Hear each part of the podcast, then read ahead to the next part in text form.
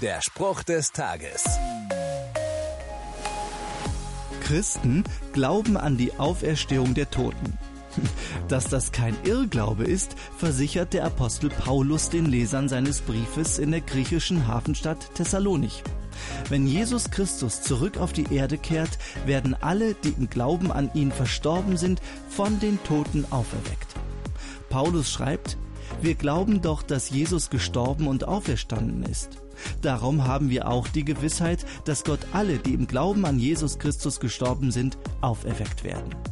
Dann werden sie genauso dabei sein, wenn er kommt. Von wegen mit dem Tod ist alles aus und vorbei.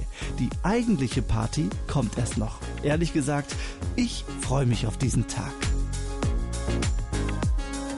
Der Spruch des Tages steht in der Bibel. Bibellesen auf bibleserver.com.